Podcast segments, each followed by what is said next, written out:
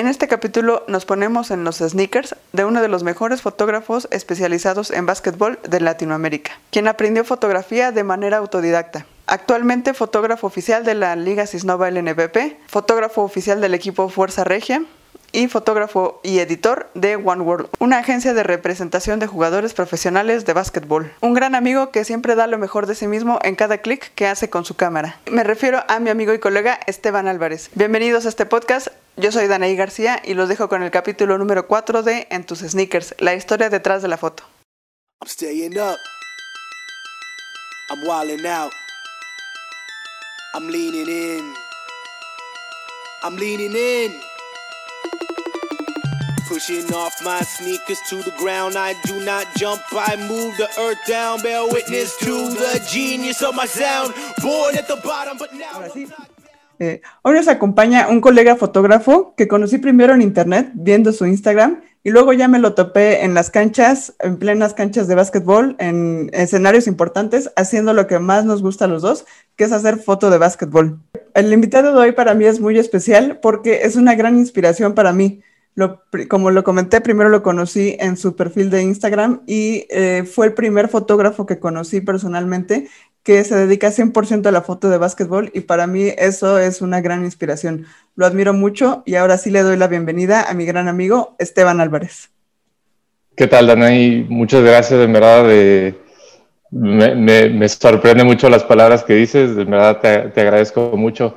Eh, igual cuando cuando nos conocimos fue bastante interesante la, relación porque eh, a ti te, gusta mucho el básquet, había mucho, eh, se, nota que estás muy pegada al básquet, que tu gusto por, este deporte.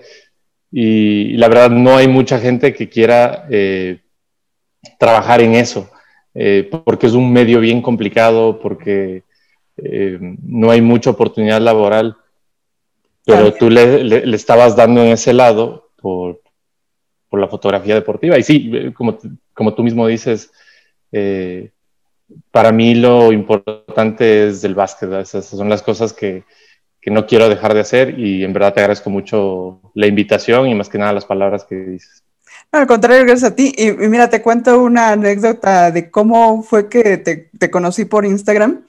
Eh, siguiendo a la liga de básquetbol, a la LNBP, la Liga Profesional de Básquetbol de aquí de México, pues yo veía las fotos de otros equipos. Yo estoy aquí en, Ciudad de México, yo, yo eh, tomaba fotos de capitanes, pero pues obviamente ves las fotos de Fuerza Regia, de todos los demás equipos. Y obviamente las de Fuerza Regia eran muy buenas a comparación de las demás equipos.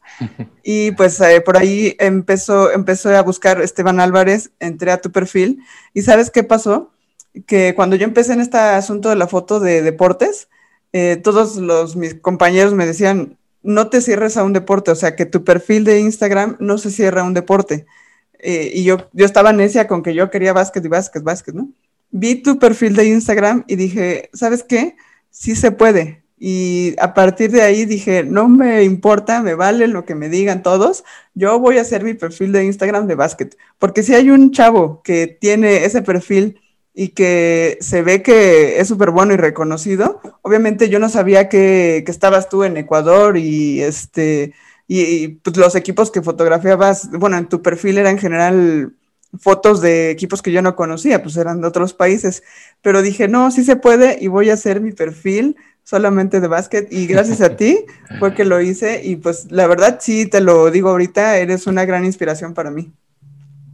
Muchas gracias, en verdad, con que con que se pueda inspirar a la gente, eso es, lo más importante. lo único que intento es disfrutar mi trabajo, hacer las cosas de la mejor forma. Eh, intento ser muy disciplinado con, las, con, los tiempos, con el trabajo. Así que si eso sirve de ejemplo para alguien, siempre, siempre es muy bueno. No, sí, y, se ve que lo disfrutas y, y sabes que eres uno de esos fotógrafos que siempre anda movidísimo, movidísimo en la cancha porque esto, porque el otro, y sabemos todo lo que tienes que entregar en un partido, pero aún así eres amable y no mucha gente de nuestro medio es así. ahí, habrá opiniones divididas, pero bueno, se, intenta lo, se, logra lo que se puede. bueno, al menos a mí me ha tocado verte siempre amable. eso sí, eso sí. Y, bueno, ahora sí, este, como es la dinámica de este podcast, eh, cuéntanos esa fotografía que es un monumento a tus recuerdos. Cuéntanos de qué foto vamos a, vamos a empezar a hablar hablando en este podcast. Mira, es, es una foto que, que, la descubrí hace como dos años. Eh, yo estaba de vacaciones en Ecuador, había regresado después de la temporada 2018-2019, había regresado a Ecuador por unos días de vacación. Y, y eso es que te agarra la nostalgia y empiezas a ojear cosas de tu casa, cosas de tus papás y encontré un álbum de fotos de mis papás tienen muy dividido. Ahora que caigo en cuenta, eh, la foto, la fotografía en, mi familia ha sido muy importante, como todo está documentado, o sea, desde hace años, desde, desde mis abuelos, todo está documentado, todos tienen álbumes así, cantidad de fotos siempre impresas. Y eso te digo, me puse a ojear un, un álbum que era específicamente mío, desde cuando nací hasta cuando tenía no sé, creo que cinco años y después cambiaba a otro álbum cuando estaba más grande. Y dentro de ese álbum encontré una foto, eh, aproximadamente yo habré tenido unos dos años. Eh, yo tengo un tío que, es, que era fotógrafo y él hacía todas las fotos familiares de... Claro. Todos, o sea, de los niños se encargaba de hacer las fotos. Tengo, hay muchas fotos en mi casa que son, que estoy con mis con mis dos hermanos, que estoy con mis papás, que estoy en el patio, que no sé, cualquier cosa que son hechas por mi tío. Y resulta que una de esas fotos, como para distraerme, para que no esté dando vueltas sin querer tomarme la foto, me dio un, un, maletín, una maletita que tenía lentes de la cámara. Y en la foto me agarró, yo estaba agarrando uno de los lentes, pero y ahora digo, no quisiera que nadie agarre mis lentes de esa forma porque estoy metiendo el dedo en, el, vidrio y digo, está, chistoso porque, porque inconscientemente es algo que me llamó la atención y, apenas caí en cuenta hace dos años. Entonces fue como que bastante importante para mí el decir, mira, estoy desde, desde pequeño jugando con algo que no sabía que iba a ser de grande, algo que me llamó la atención. Y como que empecé a hacer un poco de, una retrospectiva de, lo que había pasado en ese momento hasta lo que yo no sabía que quería ser fotógrafo, o sea, fue como de rebote lo que pasó y, está, estuvo muy, muy divertido encontrar esa foto.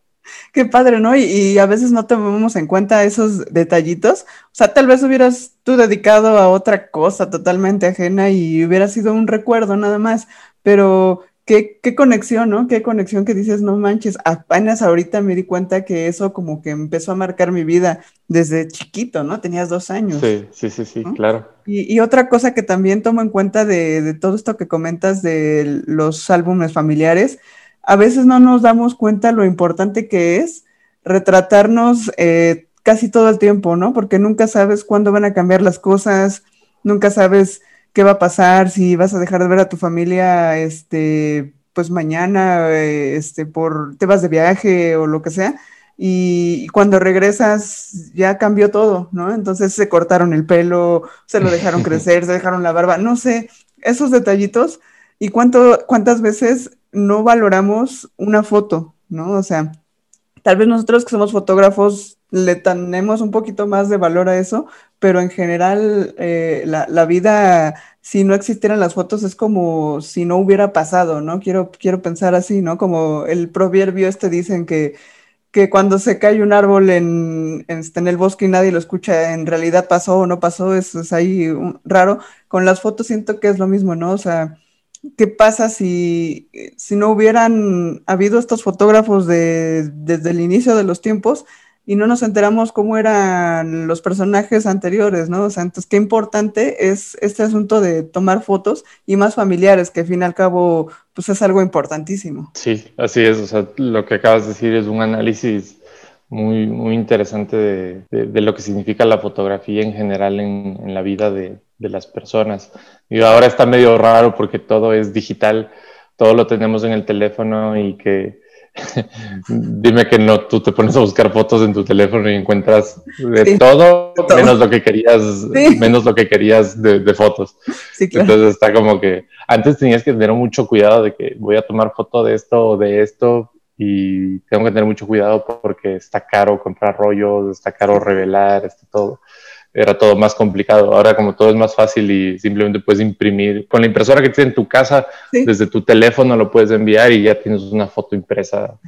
Entonces sí, digo, hay que apreciar mucho lo que pasaba antes con el tema de la foto en cuanto a las familias. Exacto. Y ahora sí, entonces, a partir de eso, déjanos ponernos en tus sneakers y ahora sí, déjanos conocer tu vida a partir de ahí, ¿no? O sea, tal vez en ese momento, a los dos años, no sabías nada de la vida, pero ahorita eh, todo tu recorrido en, la vida ha sido súper interesante, lo poco que hemos platicado. Y ahora sí, entonces déjanos ponernos en tus sneakers y cuéntanos cómo era la vida en Ecuador, cómo fue Esteban de chiquito en Ecuador. Bueno, soy el menor de tres hermanos. Eh, en casa vivimos mis papás, y, pues con mis, con mis dos hermanos. Una vida muy común, muy normal, eh, mucho, muy apegado yo al, al, básquet porque mi hermano fue jugador profesional de básquet, fue seleccionado nacional de, Ecuador, eh, jugó en la NCAA en, en una universidad. Eh, entonces como que siempre tuve el apego al básquet. ¿Cómo llega el apego al básquet? Por parte de mi hermano, ya esa es otra historia súper grande porque mi familia no es que era muy basquetbolista antes de mi hermano. Ok. Mi papá era más apegado al lado de atletismo y, y, voleibol, le gustaba un poco de eso. Pero el, el tema del, del básquet aparece después porque mi hermano empieza a ver la NBA muy pequeño y pues se enamora del básquet por Michael Jordan, obviamente. claro. Entonces eh, ese, esa, ese gusto fue pasando de, año a año, de años a años. Mi hermano cuando tenía cinco años, eh, él, es, él es mayor a mí por cinco años, yo nací y él ya estaba metido en el básquet y estaba como que desde muy pequeño le gustaba el básquet y ya fue muy, muy natural que todo en la casa eh, tenía relación al básquet. Sí, mi hermano mayor, Luis Fernando, él es 10 años mayor a mí y es totalmente lo opuesto. Él es muy parte tecnológica. Ok. Eh, entonces yo tengo una parte de los dos. Por parte de Juan Pablo, que es el, el basquetbolista, tengo toda la parte deportiva, que me encanta el deporte, me encanta el básquet. Y por parte de mi hermano Luis Fernando, tengo la parte tecnológica. Me encanta la tecnología, me encanta la computación. Entonces, como que agarré un poquito de los dos y soy una mezcla eh, de, ellos. De ellos, qué padre. Eh, ya después, años ya, ya grande, me enteré que mi mamá jugó básquet en, su, en, su, colegio, en no sé qué. Wow. Pero, pero sí, bueno, mi infancia fue, académicamente nunca me gustó ni la escuela, ni la primaria, ni la prepa, ni el, ni el colegio, nada, nada, nunca, nunca encontré como el clic llegué a la universidad y ahí fue diferente. Eh, pero antes de eso, yo estudié publicidad. Ah, ok, claro, no, soy pues publicista. Todo. Soy publicista de profesión, pero antes de eso yo no sabía que, iba a estudiar. Te digo, a, los 12, 13, 14 años, yo no, no, tenía idea, no me cruzaba por la cabeza lo que quería estudiar. Mi, mi, mi mamá es chef. Oh, wow, qué padre. Tiene sistemas. Eh, y, yo soy chef eh, frustrado, la verdad. Me encanta, me encanta cocinar, me encanta la cocina. Eh, ese es uno de mis hobbies. ¡Wow! Eh, pero yo en, mi cabeza en cierto punto decía, eh, sí, tal vez pueda estudiar para ser chef. Órale. la verdad, mi mamá me dice, oye, no estudies para chef, no estudies para chef porque es una profesión un poco demandante en cuanto a, ¿quieres tener familia? Va a ser complicado porque son tiempos muy complicados en cuanto a, lo que vas a distribuir en, tu tiempo en, un restaurante o el tiempo con tu familia. Entonces fue como, ah, ok, me abrió un poco los ojos y, y estaba en el limbo de no saber qué estudiar. Mm, tomaba test de aptitudes y como que me salía mucho hacia el lado de comunicación. Pero no llegaba a decidirme lo que, lo que quería hacer ah, y llegaron como tres opciones. Era diseño gráfico, relaciones públicas y publicidad. Ok. Y, pues simplemente fue un, no sé, no sé ni cómo tomé la decisión. Fue un, ok, vamos por publicidad. Entro a la universidad. Eh, la verdad fue una etapa muy bonita. Eh, desde el día uno fue una de las mejores experiencias de mi vida. Eh, conozco a mi, a mi novia, actualmente esposa. Mi esposa, sí. Saludos, por cierto. por, aquí anda Aquí saludos, El, primer día de, clases nos conocemos, hicimos clic desde el principio, amigos desde el, desde el principio. Y, nada, toda la carrera pasamos juntos. Ella, la verdad, fue todo el apoyo de la, de la, carrera, fue, fue ella, como que eh, tenía fallas en alguna cosa, ella me ayudaba, si ella tenía alguna falla en alguna cosa, yo le ayudaba, entonces estábamos como que fue muy sencilla la etapa de, la universidad porque digamos que toda la, etapa la, trabajamos en, equipo. Entonces, qué padre, sí. Yo en la universidad, estaba, yo trabajaba, perdón, yo estudiaba en una universidad que se llama Universidad Tecnológica Equinoxial. Ok. Eh, en esta universidad había el equipo profesional de básquet de la universidad, como Pumas tiene la, Ajá, sí, sí. el equipo profesional, más o menos era así. Ok esa relación. Sí. Eh, me salté un poco yo de todo el colegio. Bueno, desde la primaria, como te digo, como estuve muy relacionado al básquet, toda la primaria jugué básquet. Eh, dicen que era bueno. yo ya ni me acuerdo de eso. Entonces, primaria, secundaria y, la prepa, eh, jugué básquet.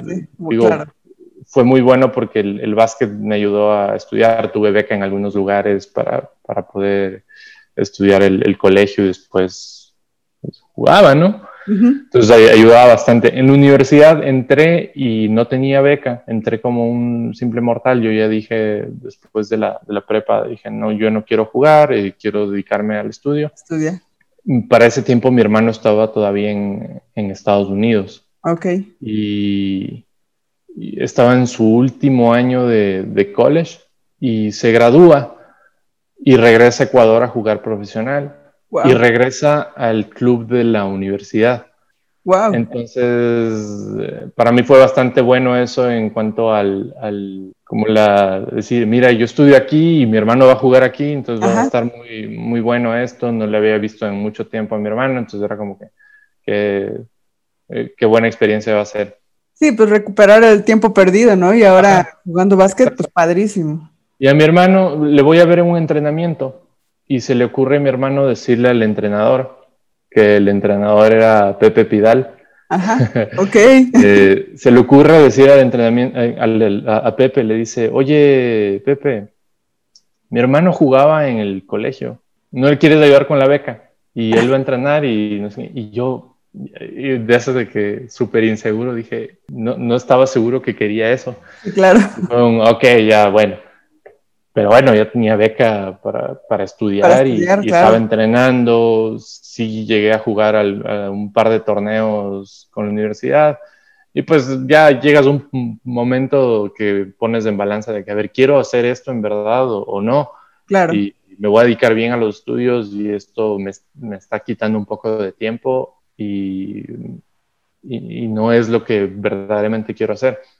Yo ya tenía un poquito clavado el tema este de, a ver, soy, voy a ser publicista, ¿qué puedo hacer relacionado al, al, a la publicidad, pero metido en el mundo del básquet? Estaba como que dando muchas vueltas de que podré ser publicista de básquet, No, no, sabía si es que había alguna forma de, no, no la tenía claro. Sí, sí, sí. Eh, mi esposa es fotógrafa y la verdad yo en ese tiempo no tenía un gusto, o sea, sí, siempre me gustó la fotografía, pero nunca dije, ¿sabes qué? Quiero ser fotógrafo. Nunca me pasó por la cabeza ser fotógrafo.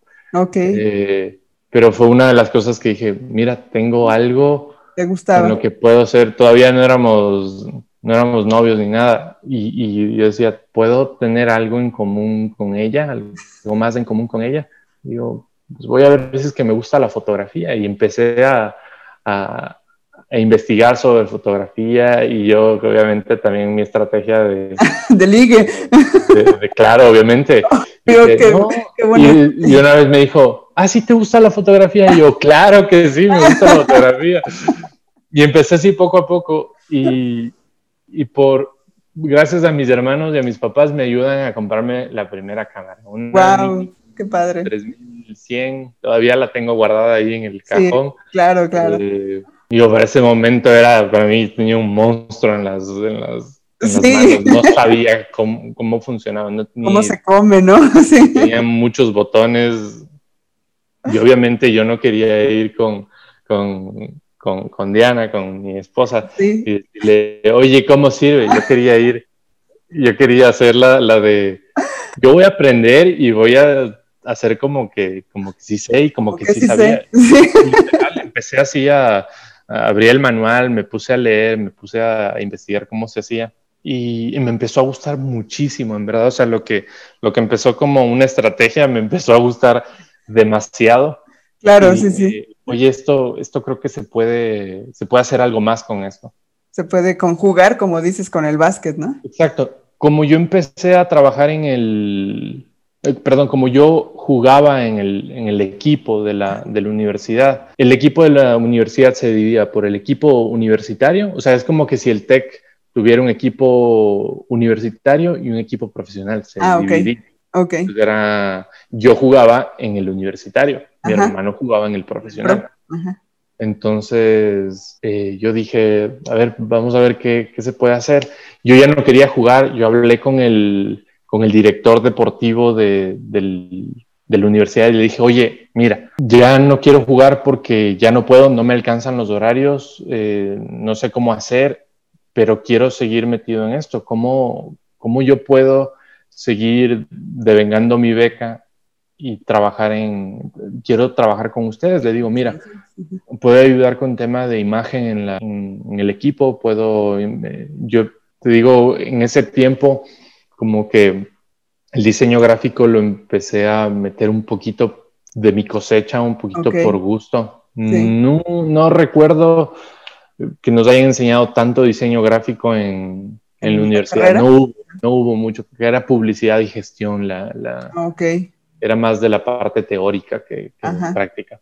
Entonces empecé igual de, mi, por mi cuenta a aprender un poco de Photoshop, de ver cómo funcionan los programas y le empecé a complementar un poco con la cámara. No le metí mucho, mucha gana al diseño, solo era muy sencillo de, para saber cómo recortar fotos, cómo, cómo editar un poco las fotos, cómo poner un fondo. O sea, empezó algo muy sencillo. Sí. Y, y le empecé a meter en cambio más ganas a la, a la fotografía. Y, y empecé a llevar la cámara a los juegos y no te miento, las, era, dije, qué difícil, o sea, ¿en qué me metí? Está muy... Eh, me, me, gustaba mucho, no sabía cómo se hacía, no sabía cómo, ni, ni siquiera sabía cuáles eran los ajustes que tenía que poner en la cámara para, para, hacer una foto. O sea, después dije, ¿por qué no funciona? Sea, ¿cómo hago? Entonces empecé a investigar el cómo hago para que la foto se quede quieta. ¿Cómo empecé? Entonces, yo nunca estudié fotografía, nunca entré en instituto, o sea, nunca, nunca tuve clases de fotografía eh, Profesional, así. profesionales. Literal, fue todo de investigación, todo de leer los manuales de la cámara, de, meterme a YouTube, a, ver tutoriales, a ver fotógrafos, a ver eh, cómo hacían fotógrafos deportivos ahí en ese proceso de, conocer quiénes eran los fotógrafos, quiénes eran los fotógrafos de la NBA, quiénes eran fotógrafos latinos, o sea, en ese proceso empecé a conocer un montón de, profesionales que dije, oye, yo, yo, quiero hacer esto, está muy, muy divertido. Claro. Empecé a mejorarle un poquito a mi equipo, eh, empecé a ahorrar, me empecé a comprar algunas cositas, un lente un poquito mejor, un 50 milímetros, un 1.8, entonces ahí dije como que, ella, con, la, con esta cámara está funcionando, está, se ve bien, está mucho más, más divertido. Ya me estaba empezando a divertir mucho porque las cosas empezaron a, fluir, más, fácil porque ya le empecé a agarrar un poco la, onda a todo. Y termino toda mi carrera de estudiante, la termino ahí en la, en la universidad mientras trabajaba. Eh, me acuerdo haber hecho sesiones de fotos yo comprando lámparas en, la ferretería, compré lámparas porque no tenía idea cómo se hacía. O sea, lo único que, que, yo había visto era viendo. Y, la verdad que mientras estaba estudiando, estaba trabajando y no se me hacía complicado. La gente ya, o sea, en la misma universidad, los profesores ya sabían que yo estaba trabajando para algo de la universidad. Ah, ya. Y como que había mucho de que ya me, ya me conocían. Se ubicaban, sí. Sí, sí. Eh, terminó la carrera, hubo problemas en, la universidad, en, el lado deportivo, y se acaba el, cierran el, club deportivo de la universidad. Me quedaban dos semestres. Híjole. El rector empieza a hacer el corte de, becas a los deportistas y obviamente yo entraba dentro del rango de los deportistas porque estaba con una beca de deportista. De deporte, sí. Y lo bueno es lo bueno que sale dentro del decreto que firme el rector, que las personas que mantenían su promedio alto no se les quitaba la beca. Entonces, ah, qué bueno. Ah, bueno, entonces a dedicarme mucho más y ahí te digo que esos dos últimos años habrán sido, no, ni siquiera, yo creo que haber sido el último, no, año y medio tal vez de carrera, ya era lo último que quedaba y ese último año y medio me, me apoyé mucho en, en, mi esposa porque yo seguía haciendo cosas aparte de eh, cómo se acabó este club. Sí. Tú seguiste por otro lado. Yo seguí por otro lado y, siempre muy pegado a Pepe Pidal porque él era el entrenador que como ya nos conocía, y éramos de eh, grupo de trabajo, nos empezó a jalar a todos los que trabajábamos con él a, sus otros equipos. Entonces encontré, me consiguió un trabajo fuera de la ciudad mientras yo estaba estudiando, estaba creo que en el, la, en el tiempo de hacer la tesis y todo eso viajé, viajé mientras seguía en, en, clases, estaba bastante complicado porque iba, venía, pero ahí pues te digo, estaba mi esposa ayudándome porque si no, no, nunca me hubiera graduado en ese punto. No, pero, eh, pero y, perdón, mencionas dos cosas súper importantes. Una, el, que fuiste autodidacta totalmente, ¿no? Ahorita qué, qué importante y qué fácil es eh, bien, bien comentaste, en YouTube tenemos acceso a absolutamente todo lo que quieras aprender. Obviamente hay cosas buenas y malas, ¿no? Tutoriales buenos y malos. Pero, y, yo me, me identifico contigo, a editar video yo aprendí en tutoriales de YouTube. O sea, yo no estudié una carrera de, de, algo así como publicidad ni nada. Y entonces, eh, ¿qué valor tiene, no? O sea, el, el hacer tú mismo las cosas el querer y el tener las ganas de salir adelante y de, decir, ¿sabes qué? No solo utilizar la cámara, leo el tutorial, leo el instructivo, luego veo un tutorial, este, hago lo que sea por, por conocer y por mejorar en este asunto de la fotografía o en lo que sea, no nada más, no nada más en la foto. Y otra cosa que también mencionaste, y sabes cuál es, me imagino todo lo que comentas estuvo padrísimo, tuviste el, momento perfecto y el trabajo perfecto para practicar. Una cosa súper importantísima en la foto es practicar, practicar, practicar y practicar. Y algo como el deporte que es súper rápido y súper movido, la práctica, como bien dicen, la práctica es el maestro. Y tuviste las dos cosas, así como que se conjugaron, y pues gracias a eso eres hoy quien eres hoy, ¿no? O sea, pues la verdad, eh, uno de los mejores fotógrafos de básquetbol que, que, hay actualmente, yo creo, en Latinoamérica, y lo digo con, con certeza. Y, y, y, todo fue por esas ganas de querer salir adelante, ¿no? Entonces, qué padre y qué importante, y muchísimas felicidades por todo eso que, que comentas, que lo hiciste siendo un chavo, o sea, siendo 20, 18 años, y, pero con las ganas de salir adelante. Fíjate que no me había puesto a analizar esto de que tenía el chance de, de, practicar. De practicar, literal, o sea, de, equivocarme, porque no es que era un trabajo de que si me equivocaba me iban a correr. Claro. Era un estudiante que estaba haciendo su, que le permitieron hacer trabajo, o sea, que le permitieron trabajar en algo que él no era un experto y que la intención, mi intención en ese momento, la verdad, era solo ayudar y ver cómo podía mejorar un poco la imagen del, club. Entonces era como que, puedo hacer algo más. Nunca me había puesto a pensar de que tuve la oportunidad de, de, esto del ensayo y error, o sea, de, que, de hacer las cosas para empezar a pulir y que empiecen a salir mejor. Exacto. Eh, y, te, sigo comentando cuando eh, empiezo en este proceso de ida y vuelta, de, de viajar con Pepe. la ciudad, regresar. Las cosas salieron bien, esa fue de mis temporadas favoritas porque ya empecé a sentirme súper cómodo, eh, yo empecé a meter más diseño gráfico. Que ahorita, ahorita veo los diseños de ese tiempo y digo, Ay, que me da mucha vergüenza ver lo que, lo que había hecho y lo que ahora, y, estoy seguro que de aquí en cinco años voy a ver lo que estoy haciendo ahorita y me va a dar mucha vergüenza de las cosas que tal vez no, lo que haces ahorita, hoy que vi tu publicación de Instagram donde estás haciendo el detrás de cámaras de la edición de Girón, de este Gabriel Girón, de el jugador de básquetbol profesional, seleccionado nacional, etcétera.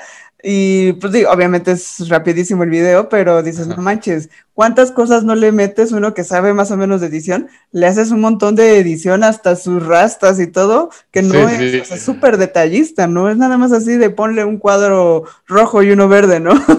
A mí esta parte del diseño me, me sigue llamando la atención, o sea, como que me llama la atención hacia mí, algo de mí mismo, o sea, no era algo que yo quería hacer, el diseño como que fue apareciendo. Y eso te digo, cuando entré a trabajar este equipo fuera de, mi ciudad, eh, no tenían personal, era un equipo, pues los equipos en Ecuador no se manejaban como, no tenían estrategias de comunicación, no tenían equipos de comunicación. Si no tenían redes, no había un reglamento que decía, tienen que tener redes o alguna cosa así. Yo dije, pues hay que hacer eso, o sea, es una cosa que miren cómo en otros países del, de Latinoamérica lo están haciendo y nosotros no lo podemos hacer, pero es que no tenemos diseñador. Ok, no tenemos diseñador, pues ni modo, voy a empezar a aprender y literal, lo, lo mismo que hice con la fotografía, empezar a ver tutoriales, empezar a ver cómo funciona, empezar a ver, empecé así poco a poco y ya le agarré el gusto. Termino ese tiempo en esa ciudad, regreso a, Quito, a la capital, y, y, me gradúo, nos graduamos, nos graduamos exactamente en las mismas fechas con, con, mi esposa y me vuelve a salir la oportunidad de, de, la siguiente Liga Nacional ir a, este, a esta otra ciudad. Y ya era ahora sí un tema presencial, o sea, ya me iba a quedar allá, ya no iba a estar yendo y viniendo, entonces fueron tres o cuatro meses allá en la otra ciudad. Y te digo, siempre muy pegado al, al equipo de trabajo de Pepe. Terminando esa temporada, antes de terminar la temporada estábamos entrando a, las finales. Consigue el trabajo Pepe en Santos de San Luis. Ok. Y fue un, oye, ya me tengo que ir, nos dicen, ya tengo que irme y, literal estamos en las finales, pero dicen, no me van, no me esperan en México, ya tengo que irme. Y fue literal, oye, suerte, cuando puedas, llévame. Sí, claro, obvio.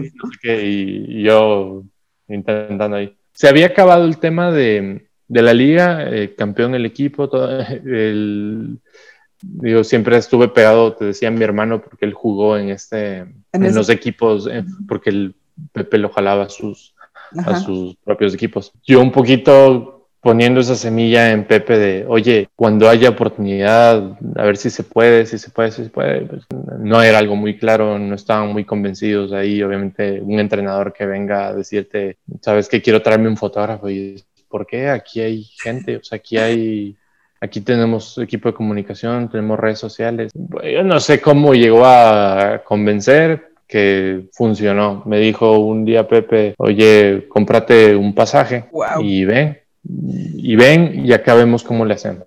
Y si literal fue eso, fue una monedita al aire y, si lo hago, no lo hago, puede ser que no sea nada, puede ser que funcione, puede ser que no funcione. Puede.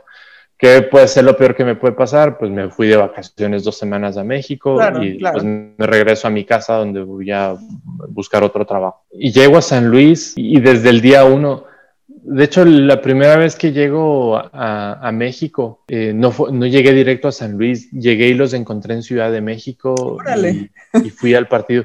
Yo, no sé si tú estabas ahí, tal vez, quién sabe, muy probable estabas ahí, no sé, un partido de capitanes contra Santos. de la 17-18, sí, de temporada 2017, mm, tal vez, pero yo estaba, yo me había bajado, el, por poco he bajado del avión y llegué ahí al, Juan de la Barrera. Sí. Eh, primero, primera impresión de haber llegado y qué lindo gimnasio. Eh, sí. Sabía lo que era el Juan de la Barrera, sabía lo que significaba olímpico. Estar, estar ahí, sí. En un lugar donde había una hazaña, donde, o sea, yo sabía que era, que era un lugar al que estaba entrando, que era mítico del, deporte. Entonces entré y fue mi, mi primera impresión de que, wow, no, tenía, o sea, no es que llegué a trabajar, no tenía trabajo cuando llegué, llegué a, con tu maleta. sí, literal, a, buscar suerte. Eso, eso fue todo lo que, lo que vine a hacer acá en México. Y, también el asunto de, o sea, llegar a la Ciudad de México, ¿no? Porque pues San Luis es eh, más pequeño, sí, claro. Eh, pues es este, diferente el, ambiente en la ciudad, etcétera. Pero llegar a la Ciudad de México, llegar al Juan de la Barrera, qué impresión, ya me imagino, ¿no? O sea, el shock de, de cambio de todo, ¿no? Tal vez la cultura latina es un poco similar en, en muchos países. Bastante. Pero pero pues sí, el shock de la Ciudad de México es, sí es impactante para, para muchos, ¿no? Sí. Eh, bueno, yo había venido antes a México, unas, unas vacaciones vine en el 2015 a ah, Ciudad de México y después de eso fue un, yo quiero volver acá y, y, me decía, la próxima que vuelva acá no voy a volver de turista, voy a venir acá a trabajar. Wow. Esa era la idea que tenía. La visión, sí, sí, sí y nunca es que estuve buscando las cosas para que eso funcionara hasta que se dio esta oportunidad. Y llego al Juan de la Barrera, eh, agarré mi cámara, puse a un lado las cosas y literal me empecé a mover. Pregunté, oigan, ¿se puede? ¿Me puedo mover? No sabía cómo funcionaba, nadie me daba un poco razón. No, no sé, en, en, Capitanes no sé, no sé con quién hablé. Eh, no sé quién estaba encargado de prensa o no sé quién me dio las instrucciones, no, no reconocía a nadie en ese momento. No, y también, eh, también que, o sea, pues ni siquiera tenías tú una acreditación de prensa o, cómo Pepe habló con ellos o cómo fue. Ni me acuerdo. yo estaba tan en shock que no me acuerdo qué, qué pasó. Literal, solo me acuerdo que me dijeron, ah, sí, dale y yo me empecé a dar vueltas por la cancha, no sabía dónde acomodarme, después estaba en el piso, después estaba atrás de la banca porque no sabía dónde ponerme, estaba así como que me daba mucha pena el no, el no saber dónde, dónde ponerme, no, no, no, no, sabía bien. Entonces empecé ahí, bueno, aquí voy a agarrar un poco de, de, de cancha y veamos lo que sale. Y me empezó, o sea, fue ese día fue uno de los más que más recuerdo, más divertido, o sea, de los, de los días que más me, he divertido tomando fotos, más me he divertido viendo un juego. Y nada, pasaron, pasó la serie y viajé con el equipo de regreso a San Luis. Ok. Yo no tenía trabajo en ese momento, pero el momento que termina la serie, eh, yo empiezo a mandar las fotos, le digo, oye Pepe, ¿qué hago con las fotos? No, pues mándamelas. Y le empecé a mandar un buen paquete de fotos y, él empezó a mandárselas a los directivos de San Luis y, como que los de San Luis dijeron, oye, pues está muy bueno, ¿no? No habíamos tenido fotos así en, creo que nunca. Ajá. No, pues dile que venga acá a San Luis. Y fue un, no, ya estamos viajando, o sea, digo, ya estábamos en camino a San Luis. Y pues en conversaciones ahí se, llegamos a un acuerdo y me quedé trabajando el resto de la temporada. Y ya, lo que, lo que vas conociendo. Terminé toda esa temporada. Eh, el segundo día que, que, estoy aquí, conozco, bueno, digo, me sorprende siempre lo chiquito que es el mundo del, del básquet. Ahí entra Anuar Ganem. Anuar Ganem trabajó hace cinco años más o menos en Ecuador. Ok. Conocí a mi hermano. Eh, o sea, él, fue gerente deportivo del, de uno de los equipos donde jugó mi hermano. Ok. Eh, yo nunca lo conocí, yo sabía quién era él. Eh, sabía que, que, también cuando vivió en Monterrey eh, estuvo trabajando con Fuerza Regia en la parte de gerencia deportiva y todo el tema.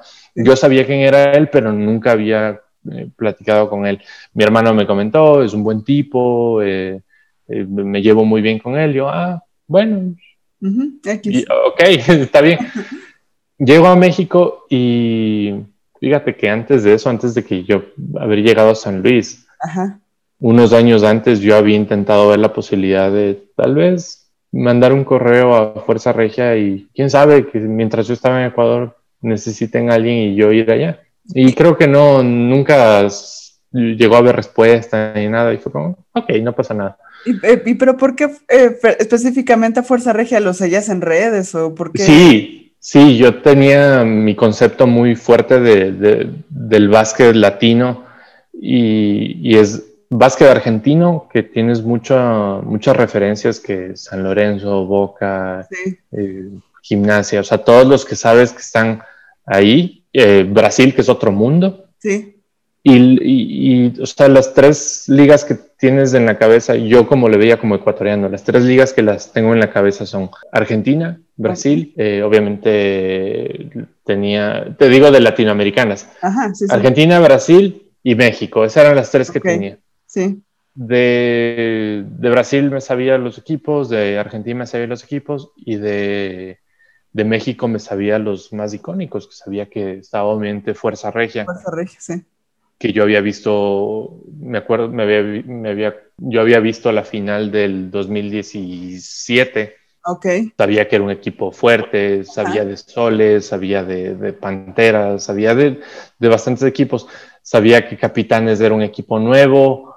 Eh, eh, cuando el año que yo llego, era el año que empezó Capitanes. Regresó Capitanes. Exactamente. Entonces, por eso yo sabía que, por eso, entonces dije, ah, México, Fuerza Regia. Ok. No, no había escuchado mucho de Monterrey en ese tiempo. Ah, pero bueno, voy a intentar. Mandé un correo. De hecho, mi hermano Juan Pablo me dice, creo que yo tengo el correo de Anuar, déjame mandarle. Y Anuar me, justo estaba en la transición de que salió de Fuerza Regia y abrió la agencia. Entonces, yo ya estando en México empiezo a tomar las fotos, se las mando a Pepe y algunas empiezo a subir a mi Instagram. Y a mi Instagram me escribe Anuar y me dice, oye, Anuar, eh, me, dice, oye Esteban, eh, no sé si te acuerdas de mí, eh, yo conozco a tu hermano, yo estuve en Ecuador, es que yo, claro, sabía quién era, yo estaba muy consciente que era. Entonces me dice, mira, yo tengo algunos jugadores que, que represento en, en Santos, eh, ¿quieres colaborarme? O sea, te puedo comprar algunas fotos que me puedan servir a mí. Y yo, ah, sí, claro. Y empezamos así.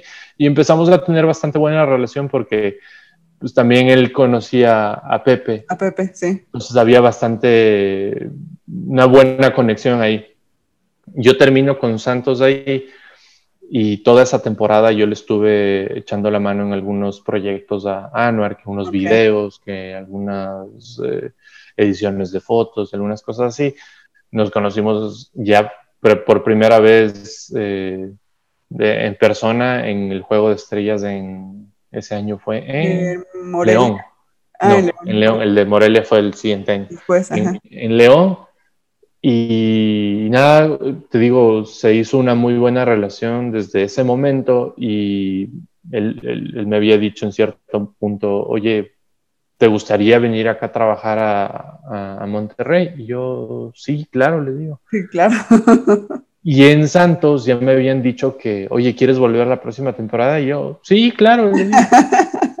y Anuar me decía, no, no regreses a, San Luis porque yo te voy a, te voy a traer a Monterrey. yo, ok, pero seguro, sí, seguro.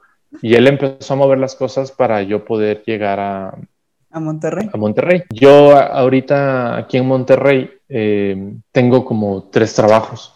Eh, trabajo para, digamos que el, trabajo principal es One World. Ajá. Y, y, el, y el otro es Fuerza Regia. Entonces hago mucho trabajo para Fuerza Regia, mucho trabajo para One World y además eh, trabajo como fotógrafo de la liga, de la ah, LNBP. Entonces, digamos que son, pues estoy en la ciudad donde están esas tres cosas. Entonces, hay el chance de trabajar en eso. Y, y, antes, un poquito antes de entrar a lo de One World, que pues es, yo creo que muy importante hablar de ello. Eh, yo, eh, imagínate lo, lo, importante que es estar en el momento indicado, eh, con las personas indicadas y con las ganas y con todo ya el expertise indicado, ¿no? Porque ¿qué hubiera pasado si te hubiera dicho Anuar, oye, este, pues te contrato en Fuerza Regia o vámonos para Monterrey, pero pues tú no sabes este, editar o tal vez hubiera sido tímido para decir me aviento o, vámonos un poco más atrás, incluso si le dices a Pepe Pidal, no, pues antes de que me vaya con un boleto a México sin nada, necesito un contrato o algo así, o sea, qué importante es el aventarse a hacer las cosas y estar en el momento indicado con las personas indicadas, ¿no? O sea, tal vez tú no conocías a Noir así mucho, ni físicamente, ni nada, pero ya habías oído hablar de él y dijiste, ah, pues sí, sí, sí, me aviento porque esto y por lo otro. Entonces, ¿qué, qué tino tuviste, no? O sea, ahora, ahora entiendo, ahora hilo todo lo, cómo llegaste, porque alguna vez platicamos cómo llegaste aquí a, México y, yo me dije, bueno, ok, pero, o sea, como mencionaste, ¿a poco no hay fotógrafos en San Luis? ¿A poco no hay fotógrafos en Monterrey? Hay muchísimos, pero que sean buenos. Y sabes que una cosa, especializados en básquet, no hay muchos. Entonces, es una cosa que, que te reconozco y dices, ahora entiendo, y todo lo que pasaste antes, por eso, eh, pues, importante contar toda tu historia Ahora todo eso que pasaste nos lleva a que eres fotógrafo oficial de la Liga Nacional de Básquetbol, eres fotógrafo oficial de Fuerza Regia y eres este, una parte muy importante, además de fotógrafo y editor, de One World, ¿no? Entonces, eh, ¿cómo fue que todo te llevó a este momento, ¿no? Es increíble. Sí, yo, digo que las cosas no se hacen, nada es una coincidencia, es todo es... Ay, y, todo fue difícil, o sea, no, no fue una cosa... Sí me sorprendo mucho de las cosas que han pasado porque a veces no, no te llegas a dar cuenta de... Fue bastante rápido lo que pasó. Sí. Eh, yo tenía 23 años cuando salió el chance de ir a México. ¡Wow! ¿Qué, qué, qué, qué puedo hacer? Me voy a arriesgar, me arriesgo, me arriesgo, no pasa nada. Y así como que fui tomando algunas decisiones como de, de riesgo. Y, ya en Monterrey, piso Monterrey y era como que, la verdad, de lo que había estado en San Luis a, estar después de Monterrey. Sí, claro. Otra, otra realidad completamente, completamente diferente en, varios aspectos. Sí, en todos. San Luis me gusta mucho. Yo tengo mucho recuerdo bonito de San Luis, mucha, me da mucha nostalgia cuando me acuerdo de San Luis porque fue un tiempo muy bueno. Y después llego a, Monterrey, una ciudad grande, igual caótica, no tanto como Ciudad de México, pero, pero igual, o sea, es una ciudad que se mueve a mil por hora, que está muy bonito, que está muy, está grande, hay espacios muy grandes. Llegas a una organización como Fuerza Regia, con una estructura muy sólida. Te pones a comparar entre clubes del básquet de México y, ya viviéndolo desde adentro dices, no, es que aquí quieren hacer las cosas bien, o sea, están trabajando por hacer las cosas bien. Exacto. Eh, como en todo lado puede haber sus cosas buenas y malas, pues también, obviamente, de, todo se, se, va mejorando.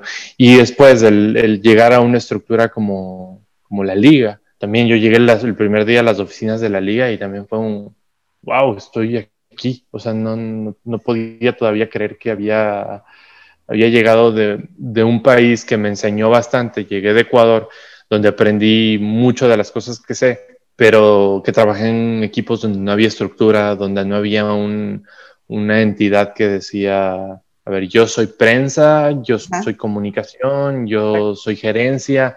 No había eso, era como que mucho más eh, informal la, la, estructura. Entonces llegué acá y sí fue un golpe de realidad y golpe en, en, lado positivo de que qué bueno que ahora voy a poder trabajar un poco más organizado. Y sí, poco a poco mm, me fui haciendo a la ciudad, me fui haciendo yo ahorita Monterrey considero mi hogar, es, estoy muy feliz viviendo aquí. Eh, como alguna vez te comenté, yo me casé en Ecuador y ahora estoy viviendo, mi, mi, esposa es de Ecuador obviamente y ahora estamos, estamos viviendo los dos aquí, estamos, estamos solos los dos. Entonces, digo, me, me, he encontrado con mucha gente aquí. Siempre, siempre voy a estar, a estar agradecido con toda la gente que se cruzó en este camino todos han tenido su importancia, todos han tenido su valor en, en, todo este proceso. Y, te digo, lo que hago ahora eh, me fascina. No sé qué va a ser de mí aquí a un año, a dos años, no sé. tengo muchas aspiraciones de, de, cosas que quiero hacer, pero pero digo, por el momento voy a vivir eh, mi día a día, voy a vivir lo que, lo, que tenga que hacer en estos momentos eh, y siempre dar el, lo mejor que pueda. No, y, eso es importantísimo, eso que dices, obviamente se nota, se nota en todo lo que haces, en cada clic que das, lo haces al 100% y, y obviamente pues tienes el talento y tienes, pero sabes que yo creo mucho y, y eso es importante mencionarlo, es trabajo duro o sea, trabajo duro de estar desvelándote, eh, estudiando el diseño, cosas que no te enseñaron en la escuela, estudiando foto, mejorando y todo, o sea, tal vez no te hubieran contratado ni en One World, ni en la liga, ni en Fuerza Regia, si no hubieran visto esos resultados que tiene tu trabajo, ¿no? Y bueno, eso ya lo, lo vemos en las fotos y todo, pero detrás de eso hay muchísimo trabajo duro y, yo me acuerdo cuando, eh, te digo, cuando estábamos en la, estábamos en la cancha o estamos este, en un partido, tú eres de los movidos que esto, que el otro, no sé qué, porque no todos, o sea, no todos los fotógrafos son así. Entonces, eh, gracias a todo ese trabajo duro y tu ética de trabajo, es estás donde estás, ¿no? Entonces, y, pues obviamente también eh, Anuar, ya después que pues, lo conocías y todo eso, te invita a One World. Entonces, sí, coméntanos qué, es One World y qué, haces ahí con ellos. Bueno, eh, One World es una agencia de representación de jugadores de básquet o jugadores de entrenadores de básquet, que la verdad de lo que empezó cuando, cuando yo llegué, eh, ha evolucionado mucho de, no solo este tema de la, de la representación de jugadores, sino un poco del manejo de, marketing deportivo y de, manejar la imagen de los jugadores. Ya no fue un tema de que, ¿sabes qué? Mm, vamos a hacerles videos a los jugadores o vamos a hacer fotos de los jugadores y, promocionar esto. Ya va un poco más allá. La verdad, llegué a, One World y me topé con un equipo de trabajo brutal. Eh, Anuar es un visionario, es, es, un genio para lo que hace, es muy buen tipo. Y después está Julián, Julián Ramírez es el, gerente general, es, otro cerebro, eh, es muy buen tipo. Digo, y lo, lo, lo, que ha pasado dentro de este, de este equipo de trabajo es que más que un equipo de trabajo, pues yo los considero hasta como familia, porque como viví dos años aquí solo, eh, pues estuve muy pegado, pegado a ellos. Eh, la, relación con ellos es eh, súper buena. Todos los días converso con ellos, más que temas de trabajo, siempre, siempre se habla muchos temas personales, porque la verdad son como familia. Sí, claro. Y, y bueno, llego y em, empiezo a hacer un poco de diseño gráfico con la, con la agencia. Del otro día estaba viendo de lo que empecé a lo que ahora voy y sí hay, la verdad, una, una gran evolución.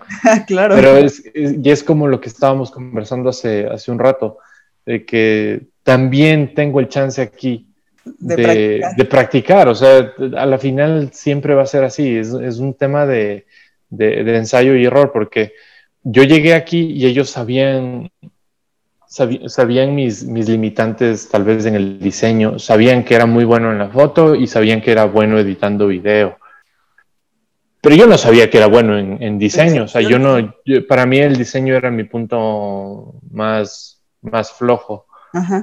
Y, y, porque tenía ese punto más flojo, pues lo empecé a reforzar. Claro. Pero entonces la agencia em, empezó a evolucionar poco a poco. Eh, ya no era un tema solo de vamos a firmar jugadores y colocarlos en equipos y hacerles videos.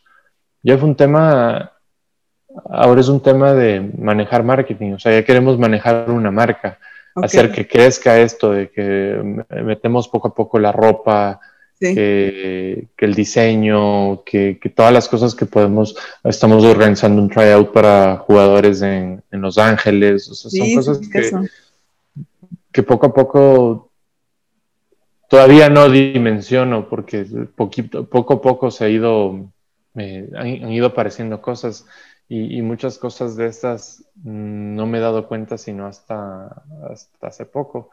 Me pasa mucho eso en la vida, que, que, como que sigues trabajando y sigues haciendo las cosas y no te das cuenta el, cómo van mejorando las cosas, cómo van evolucionando las cosas.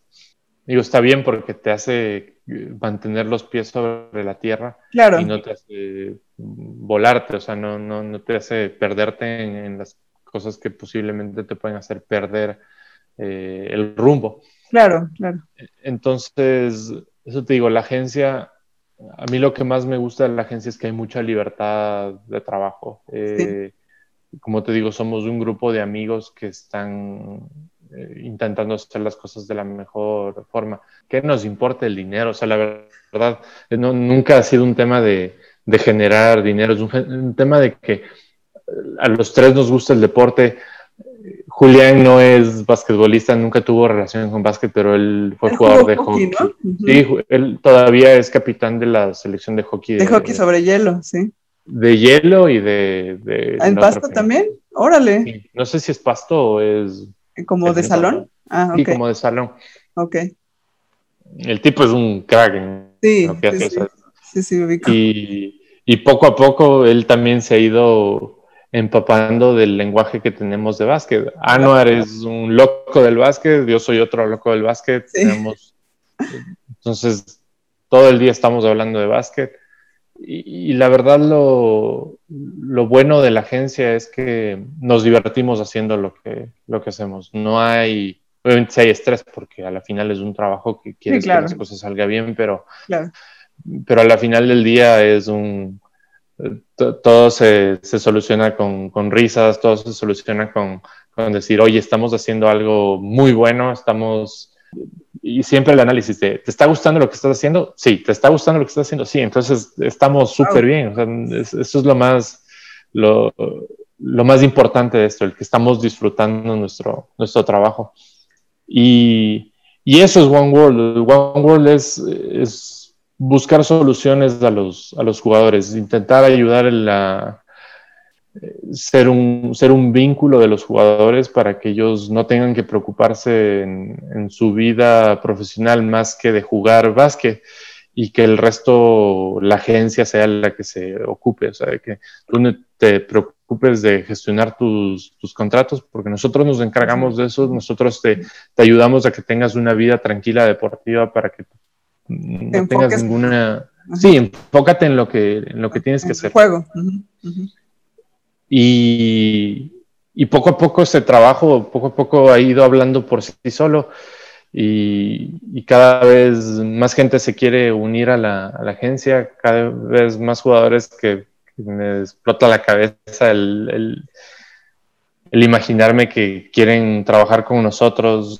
Lo que te comentaba antes de, de empezar la entrevista, eh, jugadores que yo me acuerdo que cuando estaba en Ecuador veía, veía como torneos internacionales, que Liga de las Américas, de eh, torneos como eh, los de países, sí, todos los torneos FIBA. Sí, claro. Y yo veía, te digo, a Gabriel Girón, a Paul Stoll, a, no sé, o sea, que jugadores que digo, a, Jorge Camacho, o sea, jugadores que yo los veía en, la tele, en, los partidos de la selección, en partidos de Steven Soriano, o sea, jugadores que dices, estos son los que yo les veía en la tele y que veía, me encantaba, me encanta ver básquet latino, latino porque es, nuestro, ¿no? O sea, es de todos eso. Sí, sí.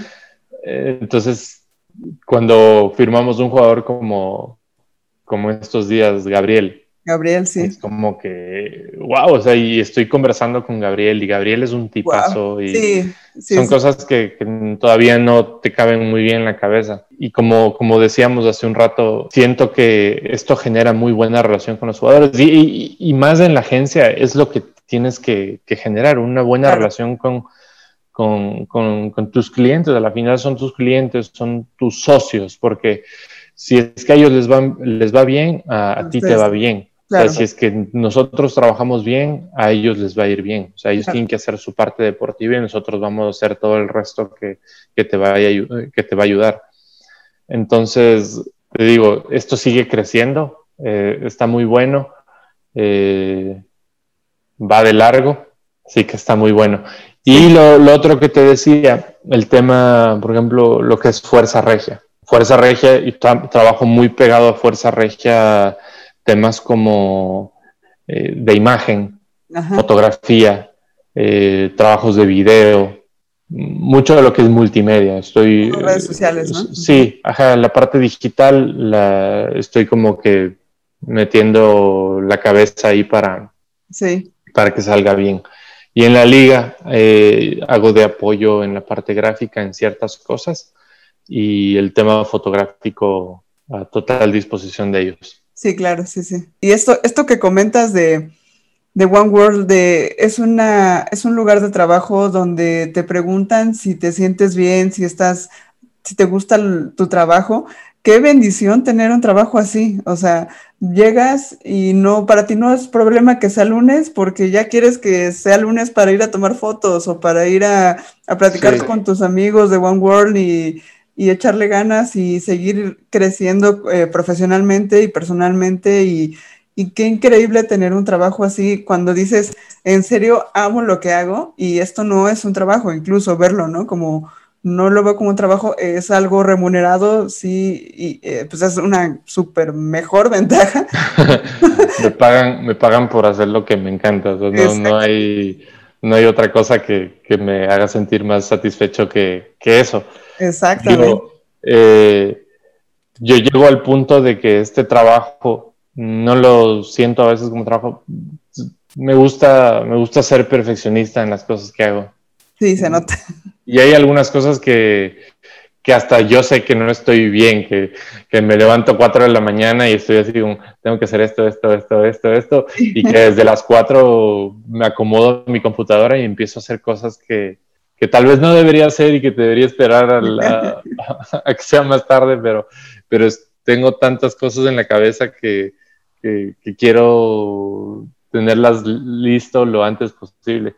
Digo, está bien y está mal al, mismo tiempo. No, no, está padre porque hoy justamente escuchaba una, un asunto este, que comentaban un cuate en internet que decía eh, que el asunto emprendedor es un poco de obsesión, ¿no? Porque pues sí están en, eh, como no tienes un jefe que te esté diciendo qué hacer, ni tienes un, o sea, tú, si va a salir tu emprendimiento es gracias a ti, entonces los emprendedores que salen adelante es los que están un poco obsesionados con su trabajo y con sus ganas de salir adelante con su proyecto. Obviamente no hay que romper esa delgada línea entre el perfeccionismo y la obsesión con ya la locura. la locura. Sí, Pero, pero un poco eh, de la fotografía, yo creo que sí es mucho por amor al arte, ¿no? O sea, yo empecé haciendo esto por amor al arte y lo sigo haciendo por amor al arte porque aquí es, eh, eh, o sea, es- por eso te decía hace rato que, que hayas encontrado Fuerza Regia, este, Pepe Vidal y todo eso que te pagaran, es increíble porque aquí en, en la ciudad, bueno, aquí en México en general, muchos estamos por amor al arte haciendo foto de deporte, entonces sí es súper difícil que te paguen y que llegues a alguna agencia, y más en básquetbol, que llegues y te paguen lo justo y que te paguen eh, lo correcto y que puedas eh, tener esa libertad creativa como tú la has tenido, eh, pues la verdad sí es complicado y por eso te decía, qué importante fue para ti estar en el momento y lugar indicado, o sea, felicidades por todo eso que, que has conseguido. Yo creo que lo más importante de, de- de todo esto que está pasando es que yo nunca dejé de sentir el apoyo de, de- los que me rodean, desde, desde mis papás que, que- que siempre estuvieron atrás mío en, la educación, mis hermanos que siempre buscando en qué, en qué apoyarme, en qué, podían compartir conmigo para, para, para aprender. Ahora grande, eh, mi esposa es mi, mi, mayor empuje, es lo, lo, lo, que me hace salir adelante en, en, los momentos más difíciles, cuando ya no quiero, cuando estoy cansado, cuando, cuando estoy viendo las cosas más feas, ella sale adelante y me dice, oye, dale, ¿no? O sea, no, tú eres el mejor en esto, pues sigue haciéndolo así. Yo creo que nada de, nada de esto hubiera, hubiera pasado sin que tenga el apoyo de, mis más cercanos. Y te digo, no, apenas tengo 27 años y todavía quiero seguir en esto, quiero, siento y creo que, que voy a ir más hacia arriba. Creo que todavía hay un montón de cosas que, que, cosechar, hay un montón de, cosas que puedo aprender. Tenemos una ventaja súper grande y digo tenemos porque sé que tú, tú también eres muy apasionada de esta, de esta área. Eh, tenemos una, una, gran suerte de que es, un, es, una, es una, disciplina de, de trabajo que, que, sigue evolucionando y que, sí. Sí, sí. que, que cosas del pasado siguen estando ahí, siguen funcionando y las cosas del futuro pues hay que esperar a ver qué viene, pero tienes mucho que, que ver alrededor, hay, hay muchas cosas que, que, puedes seguir aprendiendo y aplicando, o sea, que cosas como, como las que yo te digo, el diseño para mí no era una prioridad y ahora lo digo, no, el diseño me fascina, quiero, quiero ahora tomo fotos y veo esas fotos y me las imagino en... En un cartel, un póster, ¿no? Ajá, exacto. O sea, digo, esta puede ser para esto, esta puedo utilizarle así. Y ya desde que hice clic y que ya la, vi en el, en el, en el visual, la redundancia, ok, esto voy a hacer. Y ya lo tengo en la cabeza, lo tengo en la cabeza, lo tengo en la cabeza y después le voy complementando. Y, y lo bueno de esta profesión es que no todo está hecho. O sea, hay, hay, hay muchísimas cosas que hacer. Ninguna foto va a ser igual a la otra, entonces. Claro, claro. Entonces eso está, eso está muy bueno. Y, y, por, y ya por último, hablando justo de eso, una pregunta que les hago a todos los invitados a este podcast. ¿Qué foto te hace falta imprimir en tus recuerdos? ¿Y a qué me refiero? ¿A qué logro te falta por hacer? ¿Qué meta te falta por alcanzar? Y principalmente, ¿qué consejo te darías tú para lograrlo? Qué buena pregunta. Eh, sabes que, no estoy muy claro en, qué es lo que me falta. Siempre digo, quisiera la NBA, eh, sería una cosa magnífica, pero también Euroliga también fue una cosa magnífica. Entonces, digo, me, encantaría cualquiera de esas dos opciones, no me cierro a ninguna. Eh, las dos son son cosas de otra, son, otro nivel, son otro nivel. Eh, pero sí, si me haces escoger, digo NBA. claro, sin dudarlo, sí. No, lo voy a, pensar dos veces, NBA. Claro. Y qué consejo me podría dar es eh, sigue trabajando, sigue, sigue haciendo las cosas con la misma disciplina con, las con la que empezaste. Eh, el cansancio es mental, Exacto. a mí me encanta el, deporte y cómo el deporte lo puedes aplicar a la vida diaria. Sí. Cosas que términos deportivos los puedes aplicar a tu vida. Esto del el segundo esfuerzo, eh, el, cansancio es mental, eh, un montón de estas cosas que normalmente se usa para motivación deportiva, eh, la, puedes utilizar para la motivación de cualquier persona de cualquier profesional. Exacto.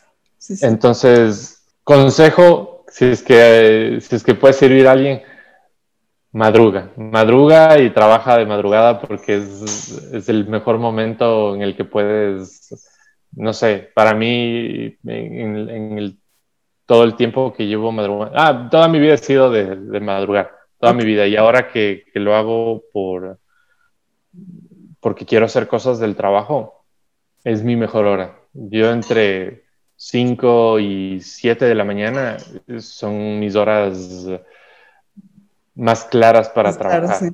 Eh, es cuando más energía tengo, cuando, cuando más ideas me vienen a la mente. Y yo creo que puede ser un buen consejo para la gente que, quiera buscar los sueños y quiera trabajar mientras los otros duermen, que creo que puedes salir adelante mientras en el momento menos pensado vas a salir adelante. Claro, qué gran frase, claro, claro. Sí, yo creo que funciona así, que más que otro consejo, ¿no? Eso, eso simplemente. trabaja duro. Sí, este asunto de trabaja mientras los demás duermen, no, no, no, no, no recuerdo, pero por ahí es algo de Mamba Mentality, ¿no? De Kobe Bryant.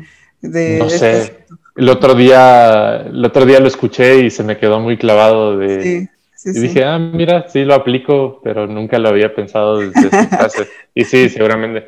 Eh, eso, lo que dices de Mamba Mentality es, es eh, mucho de lo que tiene que ver. Mamba Mentality no es un tema deportivo Sí, no, no. es un tema para los negocios, para la vida, para cómo manejas tu vida familiar, cómo, cómo manejas tu vida personal. Sí. Todo lo puedes aplicar a esa filosofía que, que, Kobe tenía, ¿no? Exacto. Es impresionante cómo eh, el deporte es la analogía a la, a la vida. La vida. Sí, entonces yo tenemos la suerte de poder estar enfocados y, tener relación mucho con el, con el deporte. Eso, eso para mí es muy importante. Y aunque no haga deporte, pero... estoy muy metido en el deporte. Sí, exacto. ya somos dos. muy redundante, pero bueno. y, y, eso de las, del club de las 5 de la mañana, porque pues sí es todo un movimiento, ¿no? El asunto de levántate a las 5 para ser altamente efectivo. Hoy justamente también veía otro video de una anécdota de Kobe Bryant que cuando fueron a las Olimpiadas, no recuerdo qué, año, eh, contrató un coach personal y le dijo, este, nos vamos a ver a las 5 de la mañana, de 5 a 7, vas a hacer mi entrenamiento, vamos a entrenar tiro, ¿no? Un coach personal de tiro. Y a las 11 empezaba el entrenamiento general con el equipo, la, selección general de, de Estados Unidos. Y entonces empezaron a las 5 de la mañana, de 5 a 7 entrenaron. El coach de tiros se fue a dormir porque le dijo, pues me voy a dormir un rato en lo que son las 11 para entrenar ya con todos.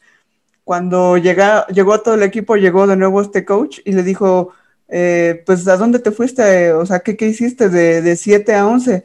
Y él, Kobe Bryant, todo sudado y, este, en la misma cancha le dijo, no, es que yo no me fui, yo me quedé aquí tirando, ¿no? O sea, ese esfuerzo superhumano, ¿no? Que tenía Kobe Bryant y la, disciplina que tenía, ¿no? Y pues obviamente por eso llegó a ser quien fue, ¿no? Pero, pero pues sí, eh, me recuerda tu anécdota de, levantarte temprano, este asunto de Kobe Bryant, ¿no? Que también era un loco del, del deporte del deporte y de, ya era un empresario también hace, hace rato que, tenía tantas cosas de negocios que por eso al, tipo le salió todas las cosas bien.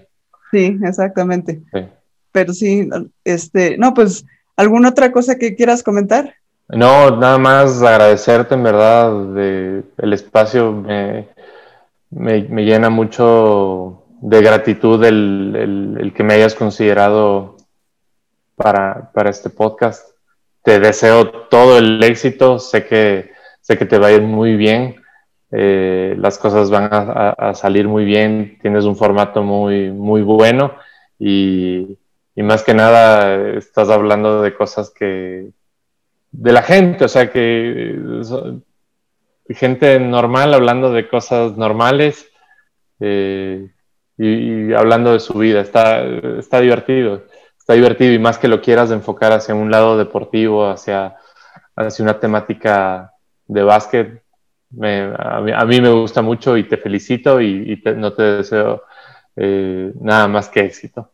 Muchas, muchas gracias. Y sí, la verdad, eh, dices, bueno, personas normales hablando cosas normales, pero no, yo creo que todos tenemos algo extraordinario que contar, ¿no? O sea, sí somos personas normales, pero con una historia que nos hace súper especiales, ¿no? Entonces, Eh, desde el principio yo te lo comenté, tu historia yo sabía que iba a ser súper impactante y, y, así fue, ¿no? Lo poco que habíamos platicado aquella vez en, en Querétaro, si mal no recuerdo, que nos sentamos a platicar, este, yo dije, no, o sea, eh, cuando empecé la idea de este podcast, dije, a las primeras personas que quiero conocer su historia es Esteban. Y pues muchísimas gracias por, por aceptar esta invitación. Eh, esperemos que a la gente que escuche este podcast le quede muy claro que el trabajo duro y este, las ganas de salir adelante eh, es lo que hace la diferencia, como lo hizo en tu vida, ¿no? Y gracias a todo eso estás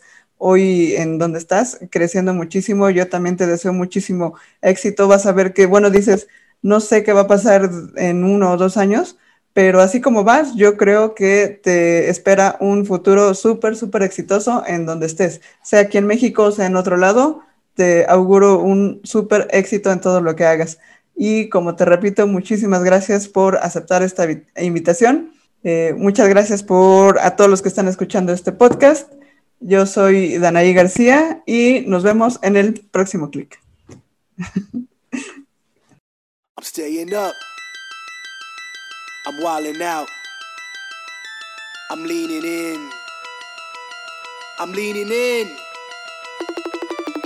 Pushing off my sneakers to the ground. I do not jump, I move the earth down. Bear witness to the genius of my sound. Born at the bottom, but now I'm top down.